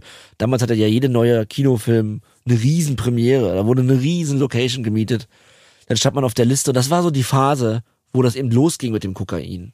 Und ähm, ich beschreibe das ja immer so, als als ich das dann genommen habe, dass das, äh, dann geht ja so eine Tür auf. Dann sieht man, danach sieht man, wer auch konsumiert. Und in meiner Welt waren das dann eben alle. War, kannst, und das habe ich gestern auch mit den Jungs von der alten Band besprochen, der, meiner zweiten Band, dass die habe ich auch kennengelernt, noch ohne Drogen. Alle. Aber dann gibt's diesen Moment in, in, in sechs, sieben, wo das in unsere Peer Group kam irgendwie und ähm, mit der zweiten Band, da haben auch alle konsumiert. Und das äh, äh, weißt du was ich meine? Dieser Zeitpunkt wo das auf einmal da war. Kannst du da noch mal was zu sagen wie du das wahrgenommen hast? Oder weil es war ja nicht nur ich oder? Der auf einmal Kokain genommen hat. Ich glaube, äh, ich musste gerade an so Wahrnehmung denken, weil wenn man einmal weiß, was das ist und was das macht, dann sieht man das anders. Ich war neulich ähm, vor ein paar Monaten in Köpenick da irgendwie in so einem Club halt irgendwie feiern mit meiner Freundin und dann irgendwann saß ich da rum spät abends und so und ähm, dann habe ich gesagt, guck mal, die, die waren gerade koksen auf Klo. ja Sie sagte, wieso, das sieht man? Und ich so, ja, das siehst du auf jeden Fall. Das siehst du einfach in der Art, wie die sich absprechen, in der Art, wie die quasi irgendwie eine Zigarettenschachtel austauschen Ja. und wie die aufs Klo gehen. Ja. So, und äh, die koksen jetzt. Und du siehst auch, wie die zurückkommen, wie die laufen, wie die anders gucken und so weiter. Und Ja. aber das ist halt, glaube ich, so eine, so eine, so eine Wahrnehmungssache. Und meine Freundin konnte es nicht, konnte es nicht richtig, natürlich nicht richtig Nee. sehen. So, ähm, Ja. aber wenn man halt lange in dieser, bei diesen Partys war und man sieht, wie die Leute sich verändern, ich sehe das jetzt. Also das, ich glaube, das ist einfach das Ding, dass, dass erst durch deinen Konsum du dann einfach anders geguckt hast und hast gleich gesehen, ah, das ist ein Typ, der gern aufs Klo geht mit mir. Weißt du, einfach, dass, dass man einfach ja so klar, diese, man erkennt Leu- sich dann schon auch ja, ja, die Leute gerochen hat. Und ja aber kannst du das nicht beschreiben dass trotzdem Kokain auf einmal in Berlin war und vorher nicht das glaube ich nicht. Glaube, das Nein, aber subjektiv. Also es muss doch nicht nur durch mich in dein Leben gekommen sein. Oder war ich bin ich der Einzige, den du kennst, der Kokain konsumiert hat? Das kann ja nicht sein. Nee, das ist richtig. Ja. Das, ähm, das hat wahrscheinlich auch was mit, die Leute hatten dann Einkommen und konnten sich halt irgendwie teures Zeug leisten und nicht nur das Gras aus dem Girlie.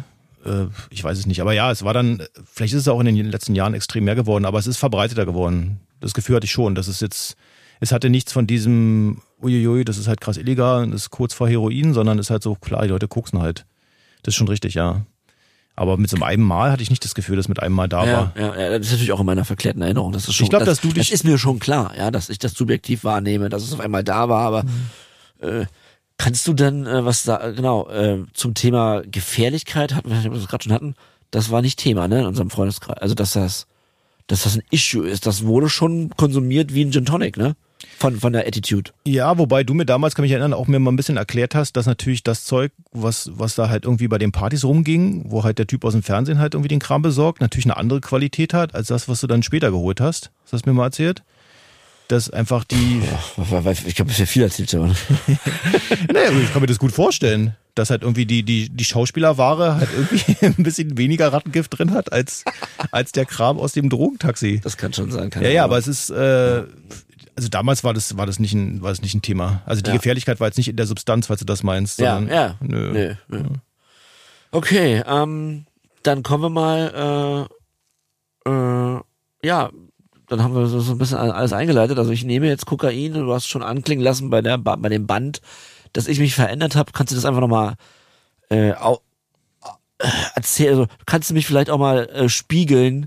Wir waren ja danach auch nochmal auf Partys oder in Bars, wo ich ja dann immer konstant nicht nüchtern war. Äh, weil ich weiß auch, dass wir uns dann dort auch schon entfernt haben zwischenmenschlich, weil, weil ich ja zu keiner Empathie und Wärme mehr fähig war.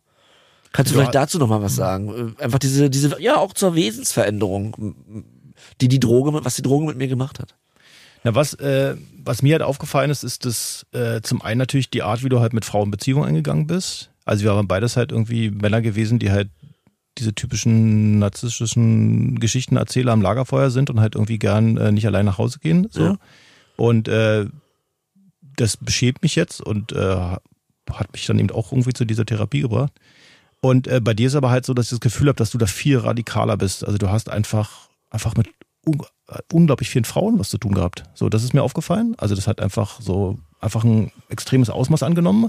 Oh ja. Ja, ja, und du hast es, du hast es mir erzählt und ich dachte irgendwann so, pff, okay, ich dachte, ich bin schwere Nöte, aber das ist äh, nochmal eine andere Nummer. Also das war irgendwie komisch, dass du da einfach übers Ziel, was ist übers Ziel, aber dass du einfach, einfach zu viel von allem äh, wolltest oder eigentlich hast du zu viel von allem konsumiert, wenn man so will. Absolut. Und dann warst du natürlich auch vom Partyverhalten so, ähm, wenn ich und andere das Gefühl hatten, okay, wir haben jetzt schön ein Sitzen, wir fahren jetzt nach Hause, dann bist du halt weitergegangen. Und dann halt irgendwie noch mal einen Tag weitergegangen. Also wenn wir in der Bar 25 tanzen waren, warst du halt dann einfach noch einen Tag länger da. Richtig. So, und ähm, das fand ich damals auch schon nicht normal. Das war einfach zu viel. Du warst, du hast es quasi immer bis zum absoluten Maximum ausgereizt. So. Voll, ja. Aber gerade was jetzt eben die, dein, dein Beziehungsverhalten betrifft, das fand ich damals äh, höchst problematisch, finde das immer noch nicht gut, äh, dass man natürlich einfach durch diese, sicherlich auch durch den, durch den Drogenkonsum, aber auch durch die Herkunftsfamilie und so weiter, einfach echt Schwierigkeiten hat, irgendwie eine, eine gute Paarbeziehung reinzugehen. Ja. Also du warst immer in äußerst komplizierten Paarbeziehungen, wo du dich schlecht verhalten hast Ja. und äh, anderen Leuten wehgetan hast. Ja. So. Das ist auf jeden Fall eine Veränderung, die, die ist mir aufgefallen. Du hast da mal irgendwie von ein halbes Jahr bei mir gewohnt, weil du irgendwie rausgeworfen wurdest. Ja. Ähm, da kann ich mich noch erinnern, wie, wie du mir dann irgendwie so halb notmäßig gesteckt hast, dass du eine Tochter hast. Ja. Erinnerst du dich? Ja. Ja. Irgendwie, weil irgendein Brief im Briefkasten war vom Jugendamt und ich sagte, hä, was hat du mit dem Jugendamt zu tun? Und dann erzählt das, ich habe eine Tochter. Und wie alt ist die Tochter? Drei. Weißt du? Ja. Ich meine, du erzählst jetzt hier irgendwas von beste Freunde und so. Das ist so krass, wie weit weg man war. Ich habe das, äh, das tatsächlich äh, drei Jahre gar keinem erzählt. Ja, ja, aber das ist, für mich war das irgendwie Ja. wirklich extrem, dass ich da irgendwie, du wohnst halt in meiner Mini-Bude mit deinen Möbeln irgendwie, weil, weil deine Freundin dich rausgeschmissen hat und äh, hast eine Tochter, bist Vater. Also ich war so weit weg vom Vater sein. Äh, das ja, war, das, das, das war, das war, äh, ist äh, für mich heute auch immer noch schwer nachzuvollziehen, muss ich ehrlich sagen. Ne? Mhm. Ähm, ich, äh, ich konnte das nicht, ich weiß auch nicht, äh, mich nicht getraut, das meinen Eltern zu sagen und äh, und habe das gar niemandem erzählt und das war eine richtig schwere Zeit auch und da habe ich aber auch schon voll konsumiert, ne? Also Nee, ich meine, du hattest das ist mir aufgefallen. Du, da war ich, da war ich schon vier Jahre im Sumpf quasi. ja, du warst vor allem in einer krassen Lügenwelt. Also Ja. du hast ja immer, du hast Ja, es mir ja. irgendwann mal erzählt, du hast so viele Lügen erzählt, dass du gar nicht mehr wusstest, was Lüge und Wahrheit ist. Richtig. Und mich halt selbst auch zu Dingen angelogen hast, die völlig irrelevant waren. Ja. und mir dann halt immer so schräge Nachrichten geschickt hast mit dem, ich bin heute bei dir, so, falls jemand anruft und so. Ja, einfach, einfach so dieses, so, du hast halt so komplexe Lügen gebaut und für, wahrscheinlich bin ich halt irgendwie für deine Freundin irgendwie ein absolut schräger Typ immer gewesen, weil du dauernd halt zu mir musstest. So, um mit mir halt irgendwie irgendwelchen Liebeskummer zu besprechen, während du halt irgendwo dich durch irgendwelche anderen Betten vögelst. So. Und das ist natürlich einfach ähm, äh, für mich wahnsinnig schwer, weil ich ja überhaupt nicht weiß, an was ich bin. Also ich weiß ja gar nicht, welchen Teil der Geschichte, den du mir erzählst, der richtige ist. Ja, da sind wir schon beim Lügen. Also das, das ist eine Sache, die dir krass aufgefallen ist, dass ich überhaupt nicht mehr die Wahrheit geredet habe. Ne? Ja. Aber wie das, gesagt, zu, aber das gab es ja vorher nicht, Stefan. Nee. Wir haben uns ja vorher nicht angelogen. nee. das ja, nicht, ja. das kam ja durch die Droge. Ja. Also muss ich schon so sagen, weil das führt dann zu, dass ich bin jetzt von Haus aus kein großer Lügner. Ich habe natürlich aber auch schon vor der Droge gelogen äh, in meinem Elternhaus, um, um Stress zu vermeiden. Ja, das habe ich auch schon mal erzählt. Aber äh, die Droge führt einfach dazu, dass man bei Beschaffung, um Beschaffung und Konsum möglich zu machen, äh, dass man ganz viel lügt. Ja. Ich glaube, das ist veranlagt, oder? Ich meine, strenge Eltern machen gute Lügner. Also, Ja, ja, aber die, das ist das eine, das meine ich ja, das ist schon okay, das, stimmt auch, aber die, äh, die Droge führt zu ganz viel Lügen, Stefan. hm. Also das ist, äh, das geht jedem äh, Abhängigen so, dass man in einem Lügenschloss, äh, das ist nicht reine Veranlagung, sondern das ist dann auch Teil der Sucht, Stefan, äh, dass man eben Konsum und Beschaffung, äh, dass man da viel lügen muss, um Dinge zu organisieren äh, dass man in Ruhe konsumieren kann und man muss ja auch das Geld dazu organisieren und ähm, das, das landet am Ende im, im Lügenkonstrukt, ja. Ja, das Spannende bei, bei unserer Beziehung war ja, dass du ja äh, so konfliktscheu gewesen bist Ja. oder noch bist, weiß ich nicht, ähm, dass du halt äh, Angst vor dem Konflikt hattest, mit deinem besten Kumpel zu sagen, ich habe halt ein Problem. Weil was hätte ich denn machen sollen? Ich hätte ja, ich wäre weder jetzt irgendwie, wieso denn? Ich hätte einfach zugehört. Ja, genau. Und wir hätten halt einfach drüber Nö, geredet. das kann ich ja mittlerweile, äh, kann ich ja, also mittlerweile schon mal reden wir Ja, ja, aber es ist trotzdem- face to face. ja, ja, aber es ist verrückt, Ja. dass, dass du in dem Moment, wo du nicht wusstest, dass du mit deinen Eltern nicht drüber reden kannst, kann ich nachvollziehen. Aber Ja. wieso du mir nicht einfach erzählen konntest, ich habe jetzt halt irgendwie diese Frau geschwängert, äh, was mache ich jetzt? Weil wir haben ja eigentlich, hatte ich das Gefühl gehabt, sonst eigentlich über relativ viele Dinge geredet. Ja, ist verrückt. Ja, ich kann, ich habe da jetzt auch keine echte Erklärung für, Mhm. ja, für, für genau dieses Beispiel zum Beispiel. Ähm, das war schon hart. Ja, und dann geht natürlich irgendwann Vertrauen verloren, ist ja logisch. Ja, Also, ja. weil dann weiß ich nicht mehr, welche von den Geschichten sind jetzt halt wahr und welche nicht. Und äh, ja, und dann haben wir uns auf jeden Fall da ein bisschen entfremdet. Ich habe dich da irgendwann ja selber rausgeschmissen, weil mir das ein bisschen zu viel war, weil du nicht so Anstalten machtest, dir eine Wohnung zu suchen und da irgendwie ewig in der Bude von mir rumhingst. Ähm, obwohl wir eigentlich schon ganz gut zusammen gewohnt haben. Ja. Aber trotzdem war das irgendwann auch zu viel für mich da. Ja, und ähm, äh, was wollte ich sagen? Ja, äh, ja, also kann, würdest du sagen, dass das hat sich dann weitergezogen, bis, bis ich gesagt habe, ich gehe in Therapie, weil wir reden hier von sehr vielen Jahren. Hm. Ja, also wenn das erste Gespräch, das du meintest, äh, du nimmst vielleicht ein bisschen viel, ist von, von 13 und ich, oder, zwei, oder 12 und ich bin zehn Jahre später erst auf Therapie gegangen. Also kannst du da noch irgendeine Entwicklung sehen äh, oder andere Dinge noch erzählen zu meiner Ja, wir Veränderung? Hatten, wir hatten ja zwischendurch deutlich weniger Kontakt. Ich meine, du, jeder hatte so sein Business gemacht. Also Kieran war halt so in der Theaterkram, ich habe mein Designzeug probiert und du halt deine Regie-Dinger. Und äh, wir haben ja manchmal zusammengearbeitet, du hast mir auch manchmal angerufen, los komm, wir setzen uns hin. Wir waren relativ gut im zusammen so Projekte ausdenken. Ja. Und dann haben wir irgendwie in einer Bar gesessen, Gin Tonics getrunken und dann irgendwelche Treatments geschrieben Ja. für irgendwelchen Krempel da, die Ja. du machen warst. Ähm, und das waren eigentlich immer so Verbindungen, aber die waren natürlich auch, da ging es halt irgendwie, habe ich das Gefühl gehabt, ich bin oft sehr viel dafür da, um dir halt irgendwie bei so einem Konzepttextding zu helfen, Ja. was ich ja gut kann. Und da blieb halt irgendwie auch so eine freundschaftliche Ebene auf der Strecke. Und dann, du warst natürlich immer euphorisiert, klar, weil du da drauf warst. So, und immer so. Und ich wusste dann auch nicht mal, was ist halt der richtige Haken oder nicht. Also wenn Leute mir mal erzählt haben, der Haken ist halt drauf, da habe ich immer so schon gesagt, nee, nee, der ist wirklich so. Aber eigentlich war es so gar nicht wirklich so. Also, dass du jetzt einfach Das ist interessant, ja. ja, dass du eigentlich ein Typ bist, der natürlich auch generell sehr euphorisch ist und irgendwie lass mal machen und halt einen Antrieb hat. Das habe ich ja auch, deswegen haben wir es wahrscheinlich auch gut verstanden. Ja, Aber das war dann irgendwann so, dass ich nicht mehr richtig wusste, was. Also ich habe dich ja versucht zu verteidigen vor, vor gemeinsamen Bekannten mit dem, nee, nee, das ist schon okay oder der hat das nicht so gemeint und sowas, was man halt macht mit für Freunde. das ist interessant. Da muss ich nachfragen. Ha- Hast du, haben sich Leute bei dir gemeldet, haben gesagt, du, mit dem Haken stimmt was nicht? Auf jeden Fall, Mann. Ja, na klar. Aber was haben die so gesagt? Na, die haben halt gesagt, dass du, was, was bist halt mehr oder weniger ein Junkie. So, und ja, kannst du halt, ruhig aussprechen, was die Leute gesagt haben. Naja, aber das, was du halt irgendwie, weiß ich was, mit wem du halt irgendwie wie gevögelt hast und wen du halt verletzt hast und wen du halt belogen Das hast. kommt mir irgendwie ein bisschen zu oft heute mit dem Vögel. Ja, aber das ist halt, das war aber sehr bestimmt, Hagen. Das war ein großer Teil. Ein großer Teil unserer Kommunikation war, dass du mir erzählt hast, äh, mit wem du Sex hattest. Wirklich? Ja. Gott, das war so wie, wie, so ein, wie so ein Jagdtier, wie so ein Gorilla halt. So. Einfach, ich bin halt da, das Alpha-Tier und äh, das habe ich alles geklärt. Also wirklich, das, deswegen, deswegen rede ich so viel darüber, weil das einfach so ein, das war halt ein großer Anteil.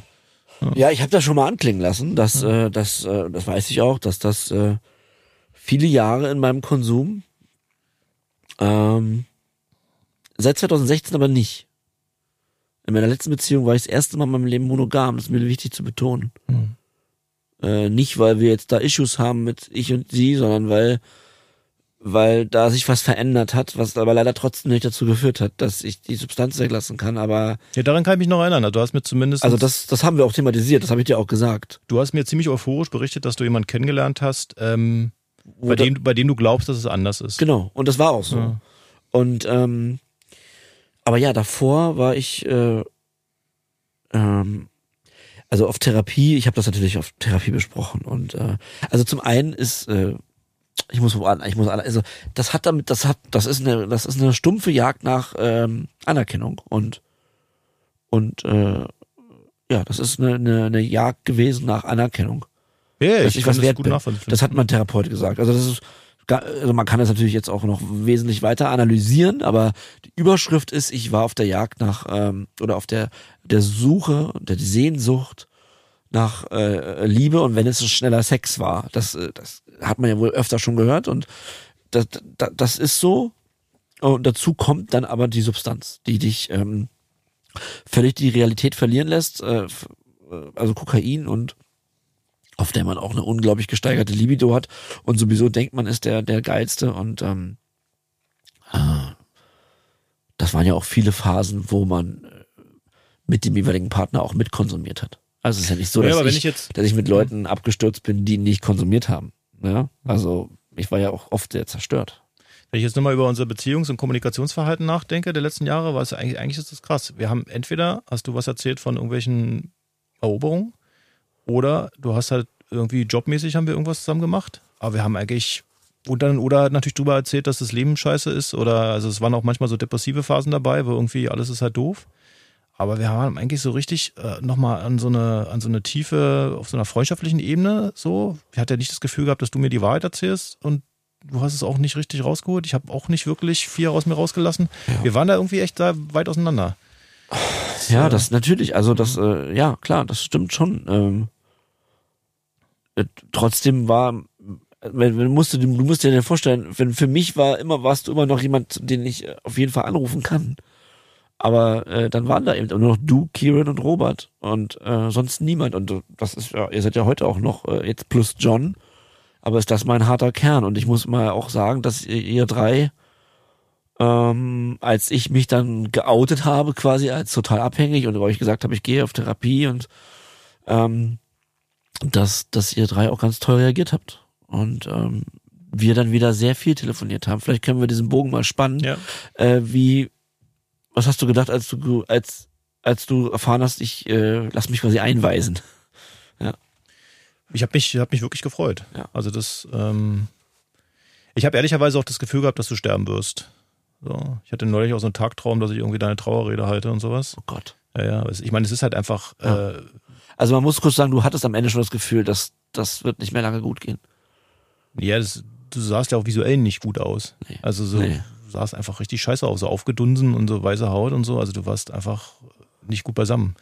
Und, ähm, und die paar Male, wo ich dich dann gesehen habe, äh, bekommen, das ist ganz, ganz schlecht. Insofern habe es mich wirklich sehr gefreut, dass du dann äh, gesagt hast, ich gehe jetzt in eine Klinik und äh, ich mache das jetzt. Ja. So, was mich selber privat dann auch dazu gebracht hat, ehrlicherweise auch Privatveränderungen vorzunehmen. Ja? So, und habe mich da irgendwie aus einer Beziehung lösen können. Insofern hatte, war das so ein bisschen Rückkopplung. Also da waren wir irgendwie freundschaftsmäßig dann doch wieder irgendwie stark verbunden, dass es Ja. so ein, so ein Gefühl war, okay, du nimmst jetzt irgendwie dein Leben in die Hand, dann mache ich das mit meinem wahrscheinlich auch. Ähm, aber was ich, was ich noch, was mir gerade noch eingefallen ist, zu freuen, das fand ich auch noch verändernd. Du hast dauernd irgendwelche Leute angeschleppt, die du als Kumpels bezeichnet hast. Also einfach so Typen, die ich nie kannte, mit denen du aber halt irgendwie so geredet hast, als wenn wir halt irgendwie seit der Grundschule zusammen wären. Das war ganz seltsam. Also einfach so, so, so Typen, die du halt irgendwie beim Feiern aufgelesen hast und mit denen du dann irgendwie wegen irgendeinem Projekt oder Das so. sind die sogenannten Konsumfreunde. Ja, ja, aber genau, Ja. aber bei irgendeinem Projekt habt ihr dann zusammen gearbeitet oder sowas und dann wart ihr halt einfach immer feiern. So. Und das war aber so offensichtlich falsch. Also du, du warst aber so eng mit denen. So, das hat mich ein bisschen. Das ist die Droge. ja, ja, hat, hat, das hat mich damals irritiert. Mit denen, da ist wieder irgendein Name, kenne ich nicht und ihr seid irgendwie die allerbesten Buddies. Also nicht aus einer Eifersucht raus oder so, sondern einfach irgendwie hat mich das irritiert. Wer ist dieser Mann? Das sind Konsumfreunde und äh, ich muss aber auch dazu mal sagen, dass das, das, das, äh, das war aber die letzten Jahre ja auch überhaupt gar nicht mehr, weil jetzt so oft feiern viel und so. Es gibt einen Punkt, Stefan, in meinem Leben, äh, da war ich überhaupt nicht mehr draußen, sondern habe immer alleine zu Hause konsumiert und bestimmt schon ab 2000 äh, 15, 16 Hm. war ich nicht mehr draußen, wenn nicht sogar schon ab 13 war ich nicht mehr im Nachtleben unterwegs. Gar nicht. Ja, das ist- Gefühl ist mir, ich auch. wichtig, Ja, ist das mir wichtig zu betonen, weil das jetzt so oft wird, als wäre ich jetzt 15 Jahre feiern gewesen. Das stimmt so nicht. Nee, nee, nee, das war, Ähm, das meine ich ja. auch, das war in der, in der frühen Phase, das Ja. gebe ich dir recht. Also du Ja, bist ja. dann irgendwann hast du dich zurückgezogen, äh, hattest irgendwie. Ich, war, ich, ich bin doch nirgendwo mehr aufgetaucht. Das ist vielleicht auch wichtig nochmal zu sagen. Ich bin zu keinem Geburtstag mehr gekommen, zu keinem, also ich kam doch nicht mehr. hm. Wenn du dich erinnerst. Ja, ich meine, du hattest dich, äh, du warst ja dann nochmal Vater und hattest dich, warst sehr glücklich in diesem Hausmann-Dasein, hatte ich das Richtig, Gefühl gehabt ja. so. Also ich bin jetzt, also in den letzten Jahren, ich habe jetzt irgendwie eine Verantwortung und, ähm, und hast halt irgendwie eine abgöttische Liebe da zu seinem Sohn und ich kümmere mich und du hast gar kein Problem, ich muss nicht mehr so viel arbeiten und ich krieg das irgendwie hin mit dem Geld und Ja. ich bin irgendwie zu Hause. Irgendwie. Das, das fand ich total niedlich und schön, wie, wie, wie eng ihr da wart. Ähm, und äh, da hatte ich auch das Gefühl, dass du nicht mal krass feiern gehst. Aber ich hatte natürlich trotzdem das Gefühl, dass du äh, einfach Kokain nimmst. Ja. Also das hat man auch relativ schnell mitbekommen. Also, dass du halt einfach, ja. Ja, man, man sieht es natürlich dann irgendwann. Also ich wusste nicht, wie viel. Ja, ich habe halt so, dann das, das Doppelleben gehabt, ne? Das habe ich ja auch schon oft erklärt, wie ich die letzten Jahre konsumiert habe. Ich wollte nur noch mal generell sagen, dieses Feiern äh, ist irgendwann verschwunden zum Alleine sein. Hm. Was, also ich habe die letzten Jahre nicht mehr mit anderen zusammen konsumiert. Ja, das ist so. Aber klar, es gibt diese Konsumfreunde, die man dann, äh, und das wird jeder kennen, der schon mal Drogen genommen hat, dass man dann ähm, ja dazu neigt, äh, für den Abend sich total gut zu verstehen. Naja, auch nicht nur für den Abend. Es war dann so Phasen. Da war dann Ja, ja, der, der eine ja. Typ war dann irgendwie mal ein paar Wochen am Start oder sowas und Das, das kann durchaus sein. ja, mich hat das irritiert. Also, weil die sind dann auch wieder verschwunden. Ja, wahrscheinlich wollten die mir kein Geld mehr borgen. Ja, ja. ja. Ich meine, du bist mir wirklich ewig mit dem Geld auf den Keks gegangen. Klar. Und hast ja selbst, kann ich mich noch erinnern, als äh, du hast ja Sachen erzählt, du hast irgendwann mal eine SMS geschickt, dass du halt irgendwie 20 Euro brauchst, um Windeln zu kaufen, äh, irgendwie um drei Uhr nachts. Weißt du? Also so Dinge, die ganz offensichtlich, wo man haken, wo bist du? So. Äh, und dann irgendwann habe ich nicht mehr reagiert, Ja. weil ich auch ehrlicherweise nicht richtig wusste. Das ist auch das Beste, nicht zu reagieren. Ich wusste auch nicht, wie man damit umgeht. umgeht. Also ich war da, da war ich echt ein bisschen überfordert. Also, okay, du hast jetzt halt ein Kokainproblem, aber was soll ich machen, außer dir zu sagen, lass dir helfen? Also, das ist wirklich Ja. ist schwer. Also, das hat mich überfordert, ja. Ähm, dann, äh, ja, wir waren ja schon bei der Therapie, dann, dann, dann haben wir auf Therapie wirklich sehr viel telefoniert. Ja. Schon.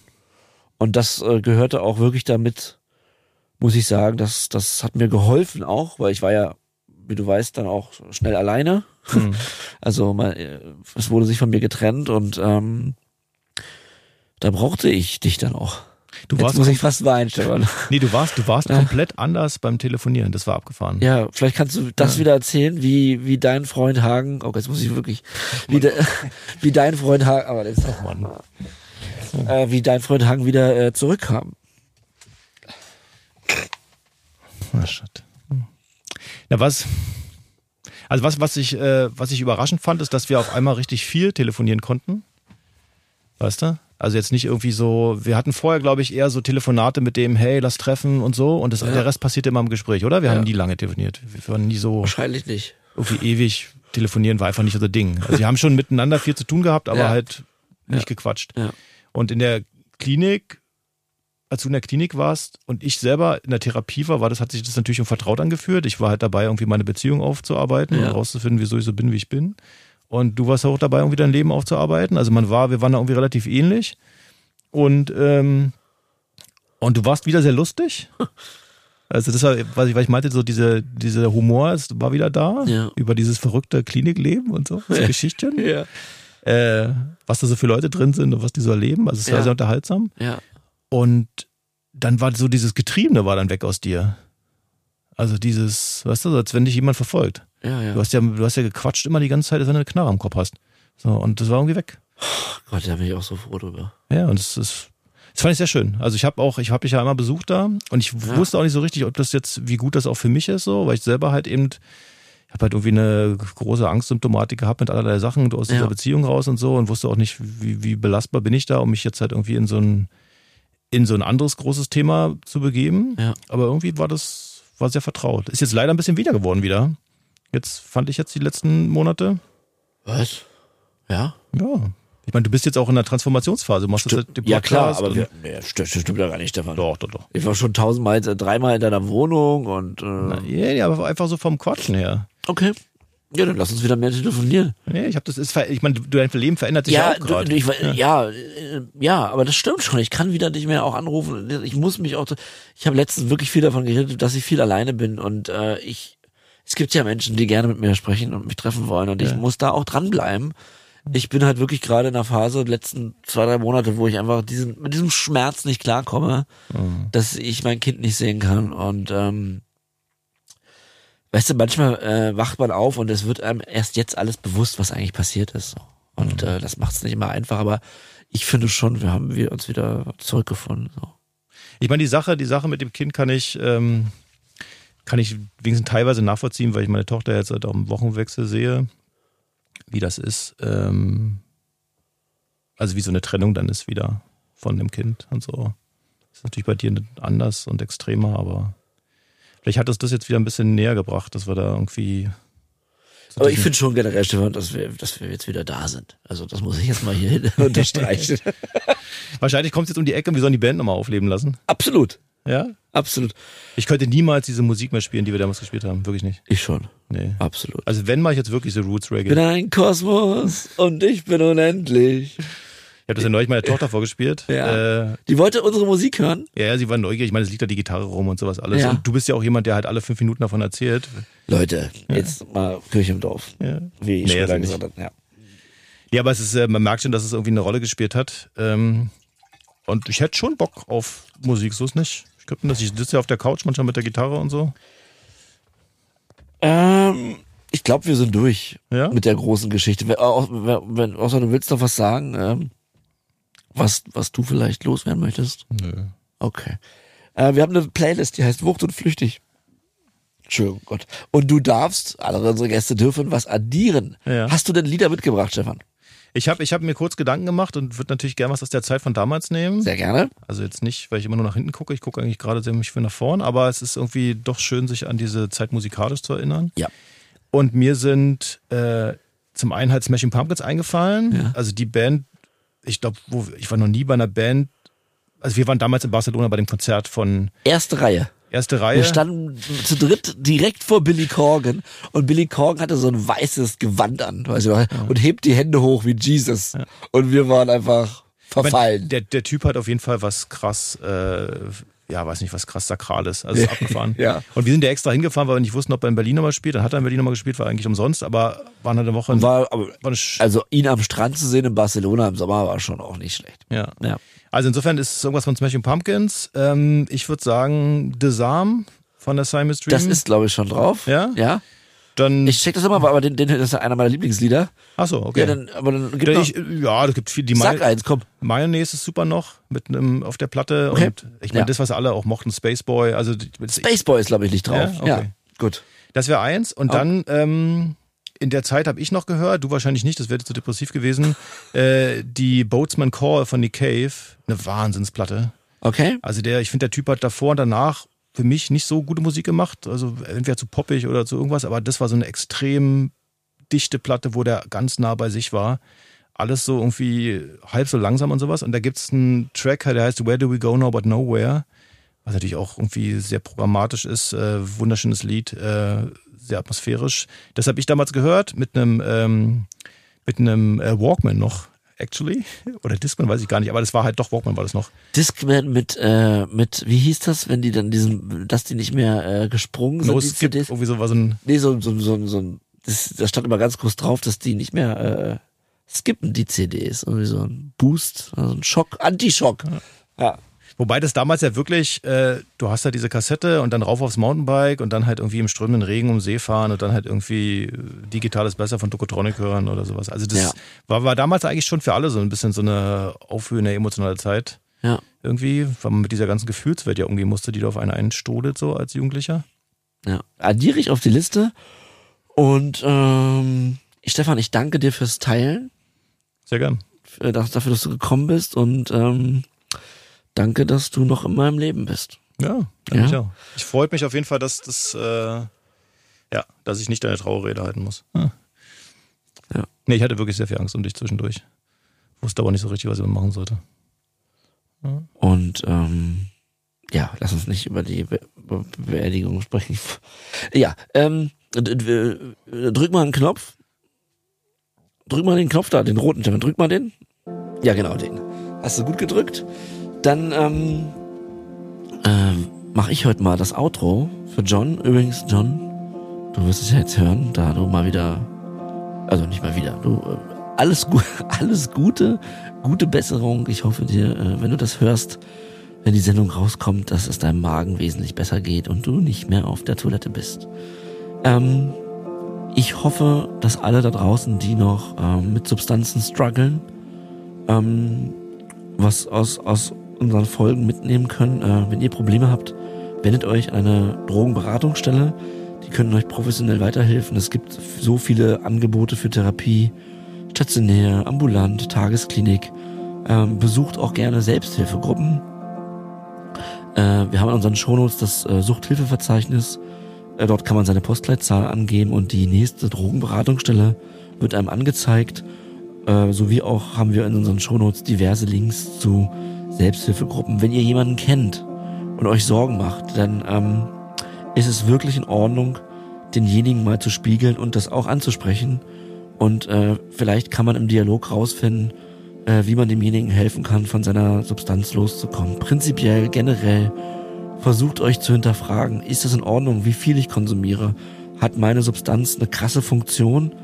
Konsumiere ich eigentlich noch aus komplett eigener Entscheidung oder wie John und ich sagen, bin ich schon irgendwie vom Dämon befallen und habe eigentlich gar nicht mehr unter Kontrolle, wie ich konsumiere und ähm, lasst euch gesagt sein, dass das kann, ich habe 15 Jahre konsumiert, davon 13 Jahre komplett im Nirvana und ähm, wir machen die Sendung hier, damit, damit euch das erspart bleibt. Also wir können alle reinrutschen in eine substanzgebundene Abhängigkeit und auch natürlich in eine nicht stoffgebundene Abhängigkeit. Ähm, es wird uns aber am Ende umbringen und ähm, wir wollen dafür arbeiten, dass das nicht passiert. Also ich sende ganz viel Kraft und Liebe an alle da draußen, die, die sich Gedanken machen um sich selbst oder um andere und äh, macht das, geht das an, geht an die Aktivität und äh, holt euch euer Leben zurück. Denn äh, die Sonne scheint von oben und hebt den Kopf. Ähm, das war's von mir. Stefan, dann bleibt uns nur noch eins zu sagen. Ich hoffe, du weißt, wie unser Outro geht. Nee. Bleibt sauber. Bleibt sauber.